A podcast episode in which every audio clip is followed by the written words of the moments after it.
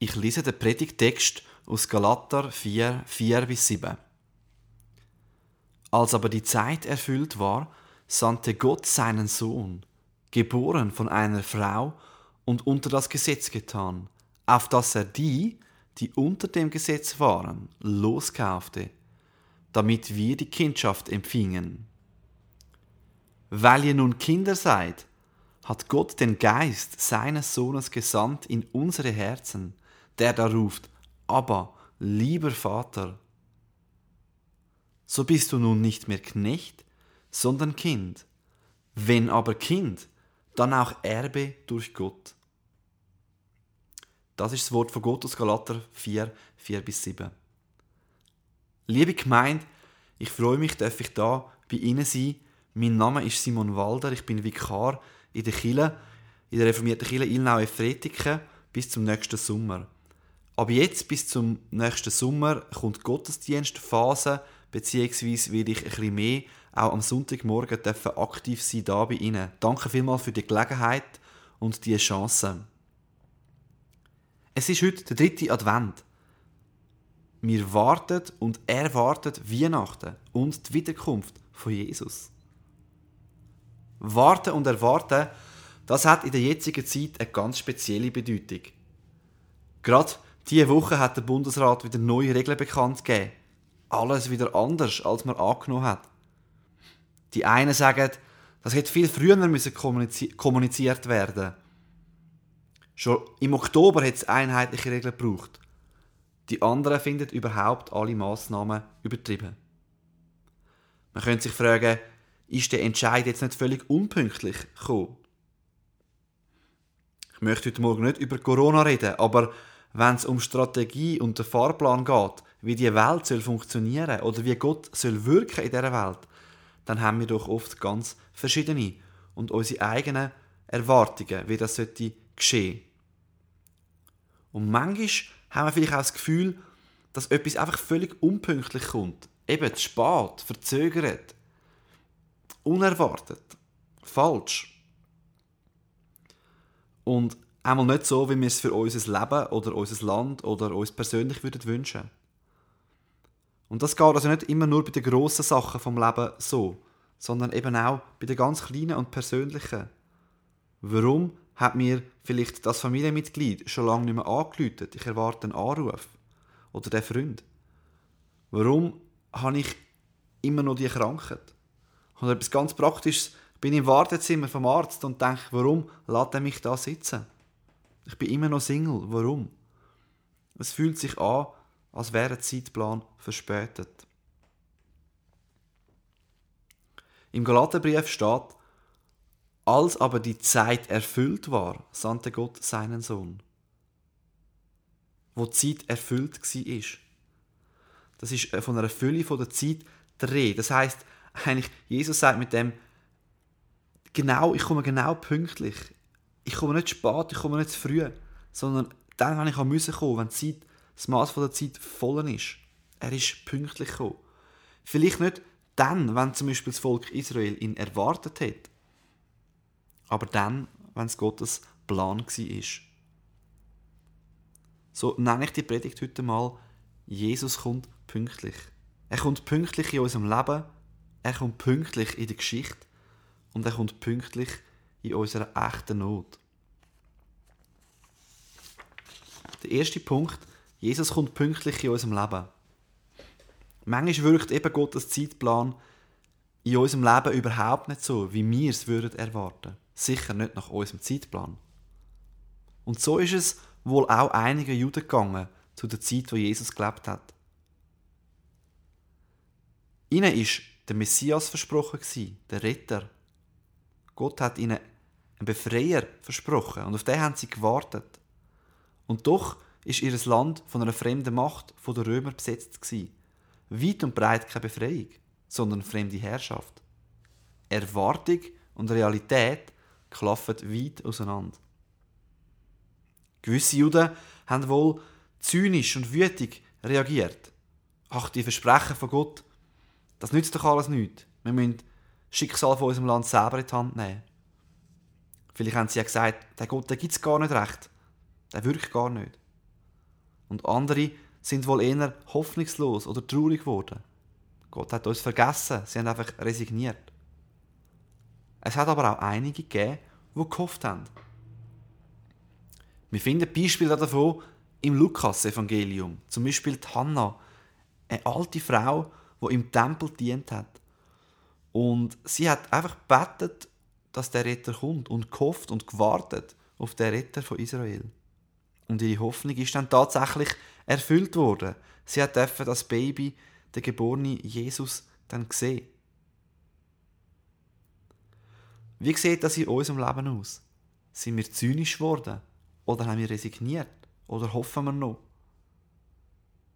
Oft ist unser Zeitplan und Gottes Zeitplan auch ein bisschen auseinander. Gott öffnet die Türen nicht gerade so, wie wir es gerne hätten. Wir müssen vielleicht viel länger in einer Situation bleiben, als uns lieb ist. In einer Krankheit, in einem Streit, eine Ungerechtigkeit in der Welt. Wo verlieren wir unseren Glauben, wenn Gott nicht unserem Zeitplan entspricht? Vielleicht würden sie auch sagen, ja, aber halt mal, ich habe das Gefühl, Gott kommt überhaupt nicht pünktlich. Wo ich dort und dort auf ihn gewartet habe. Oder denkt habe, er müsste mir so und so helfen. Da ist es ganz anders rausgekommen. Und er hat sich nicht an meinen Zeitplan gehalten. Wir haben jetzt gerade gehört, so ist es auch vielen gegangen zu der Zeit der Geburt von Jesus. Und doch heißt es in dem Bibeltext von heute, als aber die Zeit erfüllt war, sandte Gott seinen Sohn. Gott hat also Zeit, und Fülle von der Zeit in der Hand. Es ist noch spannend, ich denke, Gott hat wirklich manchmal eine andere Zeitrechnung als wir. Interessant ist, es heißt in dem Text nicht, am 24.12. am 9. Uhr am Morgen bei der und dieser Wetterlage ist Jesus auf die Welt gekommen, sondern als die Zeit erfüllt war. Eine spezielle Zeit, eine gefüllte Zeit. Nicht einfach chronologisch, mechanisch, nach so und so vielen Sekunden, sondern wo etwas reif war. Und manchmal verstehen wir Gottes Zeitplan in unserem Leben nicht. Sogar sehr oft, würde ich sagen. Und könnte es vielleicht auch daran liegen, dass wir in der chronologischen Achse beharren und sein Wirken erwarten und Gott vielleicht noch irgendeine Phase in unserem Leben dran hat, eben etwas nicht erfüllt ist, wo einfach noch am Wirken ist, wo er uns noch etwas am Lehren ist, wo wir vielleicht überhaupt nicht verstehen. Aber aus seiner Perspektive hat er einen Plan dafür.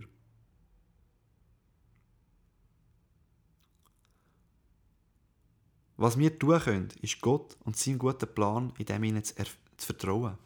Dass er weiß, wenn die Zeit voll ist und wenn für uns auch eine nächste Zeit, eine nächste Phase kommt, die Zeit erfüllt ist für ein gewisses Thema. So das Erste, was mich ermutigt an dem Text ist, wir dürfen Gott vertrauen wie Hannah. Gott hat Zeit nicht vergessen an unsere Geschichte. Damals nicht, heute nicht. Er ist pünktlich in unserem ganz persönlichen Leben wo wir vielleicht auch noch ungeduldig sind, was kommt als nächstes mit dieser Stelle, mit dieser Entscheidung. Wir dürfen ihm vertrauen, dass er auch in unserem Leben wirkt. Er kommt pünktlich in unserem Leben. Das Zweite, Gott kommt pünktlich in unserer Geschichte. Kommt pünktlich nicht nur in unserem Leben, wie wir es erwarten, sondern auch in der Weltgeschichte. Man könnte sich fragen, warum hat Gott dann so lange gewartet, bis er seinen Sohn Jesus geschickt hat? Die Juden haben ja schon sehr lange auf ihn gewartet. Und Israel war besetzt von den Römern, ich habe es erwähnt. Seit vielen hundert Jahren kein großer Prophet mehr, der zum Volk geredet hat, wo man zumindest im hebräischen Alten Testament finden können. Was tut Gott da? Warum wirkt er nicht früher? Warum wartet er so lange? Letztlich wissen wir das nicht. Ich möchte da einmal eine Vermutung anstellen. Wenn man nämlich die Zeit ein bisschen näher betrachtet, wo Jesus drin nie geboren worden ist, dann ist etwas sehr spannend. Es hat äußere Bedingungen gegeben, die auf jeden Fall geholfen haben, dass sich der christliche Glaube so schnell hat können ausbreiten Ich möchte da mal fünf so Beobachtungen teilen. Und wir könnten uns fragen, hat vielleicht Gott wegen dem gewartet? Beziehungsweise sehen wir zumindest, dass die äußeren Umstände die Ausbreitung vom Christentum beschleunigt haben. Erstens hat es eine einheitliche Sprache gegeben. Vom antiken Griechenland her hat man Griechisch an vielen Orten im Römischen Reich geredet. Neben Latinisch ist das die Amtssprache. Der Plato, der Aristoteles, viele grosse Philosophen haben auf Griechisch geschrieben. Der Vorteil ist, man muss nicht mühsam eine neue Sprache lernen, die Zeit braucht, Zeit kostet. Man kann in kurzer Zeit mit Text und Wort das ganze Gebiet im Mittelmeerraum erreichen und mit ihnen kommunizieren. Das ist die einheitliche Sprache, die hilft, dass sich das Christentum schnell verbreiten kann. Zweitens war eine lange Friedenszeit. Kurz vor der Geburt von Jesus unter dem Kaiser Augustus sind Bürgerkriege im Römischen Reich beendet worden. Es folgen 200 Jahre Frieden im Römischen Reich, die sogenannte Pax Romana. Das heißt, grundsätzlich gibt es innere Sicherheit. Man kann reisen, ohne von viel Krieg bedroht zu werden. Die Kultur blüht auf, eine Bewegung kann wachsen und wird nicht gerade durch einen nächsten Krieg ausbremst, wo alle Energie in das würde eingehen. Drittens, es hat gute Verkehrswege gegeben. Dass man überhaupt hat können reisen hat viel auch mit den guten Verkehrswegen zu tun. Die hat es vor dem Römischen Reich gar nicht gleich gegeben. Die Römer haben ganz neue Verkehrswege und Strassen gebaut. Die Römerstrassen. Mit dem Aushub, Kies in Aushubien, Pflasterstrei drauf. Das war neu. So hat man relativ unabhängig vom Wetter reisen, auch wenn es mal matschig und nass ist. Sichere, gute Verkehrswege. So, die ziehen sich durch tausende Kilometer durch Europa. Viertens, die politische Situation. Mit dem römischen Bürgerrecht hat man eine gewisse Sicherheit gehabt beim Reisen. Wenn man durch x verschiedene Länder durchreist, hat man gewusst, mit dem römischen Bürgerrecht bin ich da überall anerkannt. Es gibt nicht ein Land, wo plötzlich ein riesiges Chaos herrscht, sondern ich habe ein großes Gebiet, wo ich umreisen kann mit einer ziemlich großen Sicherheit. Fünftens die Akzeptanz vom Judentum. Die Juden sind sehr verstreut im römischen Reich zu der Zeit von Jesus und kurz darauf aber noch mehr. Schon unter Julius Caesar haben die Juden im römischen Recht spezielle Recht gehabt, im römischen Reich spezielle Recht gehabt. Sie haben Recht gehabt, ihre Religion auszuleben. Sie durften Synagogen haben und haben nicht Militärdienst machen. So hat es Juden in Rom gegeben und an vielen Orten.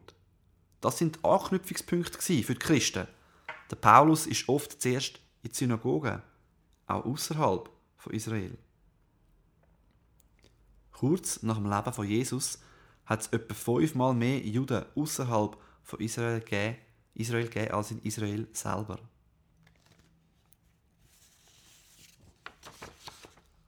Das so als ein paar Gründe. Die politische Sicherheit, die einheitliche Sprache, das Judentum, das es verstreut gegeben hat und so weiter hat Gott aus diesen Gründen gewartet, Jesus schon früher zu schicken? Das wissen wir nicht. Das wäre, wir sind ja nicht Gott, das wäre jetzt Anmaßung. Aber wir sehen, es gibt äußere Faktoren, die geholfen haben, dass sich in dieser Zeit das Christentum schnell hat können verbreiten Und das ermutigt mich, auch Gott zu vertrauen, dass er einen Plan hat für unsere Welt. Als aber die Zeit erfüllt war, sandte Gott seinen Sohn, heißt es. Könnte es sein, dass Gott sogar so unsere Geschichte lenkt. Selbst die Zerstreuung von Israel, wo vorher zerstreut worden ist unter die verschiedenen Völker, erobert worden, das Nordreich und dann auch Juda später, damit es an vielen Orten Juden gibt und Anknüpfungspunkte. Dass Gott das braucht hat, um seine Geschichte zu schreiben. Was ich auf jeden Fall glaube und die Bibel auch uns lehrt, ist, dass Gott die Welt und ihre Geschichte in der Hand hat. Es sind nicht unsere Politiker oder eine Pandemie. Und auch wenn wir, auch wenn wir selber Gründe und die Fäden von Gottes Wirken nicht immer sehen, dürfen wir auf seine Leitung und seine Güte vertrauen. Und interessant ist ja, dass wir das oft selber überhaupt nicht erkennen. Ich denke, die Juden oder die, auch die ersten Christen, die haben wohl die Chancen von dieser Zeit nicht gerade gesehen. Sie haben vielleicht eher gedacht, warum sind wir immer noch gefangen von den Römern? Warum kommt der Messias nicht schon früher? Oder vielleicht die ersten Christen Warum werden wir verfolgt und in alle Himmelsrichtungen vertrieben? Und doch hat Gott das können brauchen, um sein Reich zu bauen. Erstens, Gott ist pünktlich in meinem Leben. Auch wenn ich nicht immer verstehe, warum eine Phase nicht schneller vorbei ist und Gott nicht schneller eingreift. Ich darf ihm vertrauen. Zweitens, Gott ist pünktlich in der Geschichte. Er lenkt die Geschichte und weiß, was wenn dran ist. Und er hat auch einen Plan, wie er die Welt einmal wird definitiv erlösen. Und drittens, er kommt pünktlich für unsere echte Not. Der zweite Teil vom Vers, den haben wir jetzt noch großzügig unterschlagen. Wir haben nur den ersten angeschaut, die Zeit ist erfüllt. Aber im zweiten Teil heißt es, ich lese nochmal von vorne, als aber die Zeit erfüllt war, sandte Gott seinen Sohn, geboren von einer Frau und unter das Gesetz getan, auf dass er die, die unter dem Gesetz waren, loskaufte, damit wir die Kindschaft empfingen. Dann geht es weiter, weil wir jetzt Kind sind, hat Gott seinen Geist geschickt in unsere Herzen und der ruft aber Vater. Jesus kommt pünktlich für unsere echte Not. Israel hat ja lange auf ihren politischen König und Erlöser gewartet. Sie haben sich sehnlichst nach einer politischen Befreiung ausgestreckt. Denn ihr Staat ist heilig. Das ist so zusammengeschmolzen, der Staat und Gottes Wirken. Jetzt kommt Jesus und bringt die Befreiung, aber die klingt ganz anders. Er kauft uns frei, nicht von den Römern, sondern vom Gesetz. Man kann sagen, vielleicht von Selbsterlösung durch unsere eigenen guten Taten. Und er macht uns unverdient zu seinem Kind. Sein Geist ist sogar in uns. Er selber durch seinen Geist. Und wir dürfen ihm Abba, Papi sagen. Ganz eine persönliche, intime Sprache. Das heißt, wir sind ganz von Gott angenommen. Nicht mehr Knecht heisst es, sondern ein Kind. Gott ist vielleicht nicht immer so pünktlich in der Geschichte, wie wir das würden. Aber im Entscheidenden ist er extrem pünktlich gewesen. Er ist als Retter in die Welt gekommen, hat sich in die Nöte von unserer Zeit geknündelt. Und am Schluss hat er den Preis gezahlt für unsere Schuld, um uns in die Familie von Gott aufzunehmen und uns zu Kind von Gott zu machen. Und für ihn ist es nicht einfach, den Weg zu gehen. Er hat gewusst, was es ihn kostet, pünktlich zu sein. Das auf den Punkt zu bringen, was wirklich unsere Not ist. Er hat gewusst, Weihnachten ist der Anfang. Wenn ich pünktlich in die Welt komme mit Weihnachten, wo die Zeit erfüllt ist, dann muss ich nachher auch pünktlich sein im Kreuz. Weihnachten ist der Anfang, Kreuz ist das Ende von seinem Kommen in die Welt.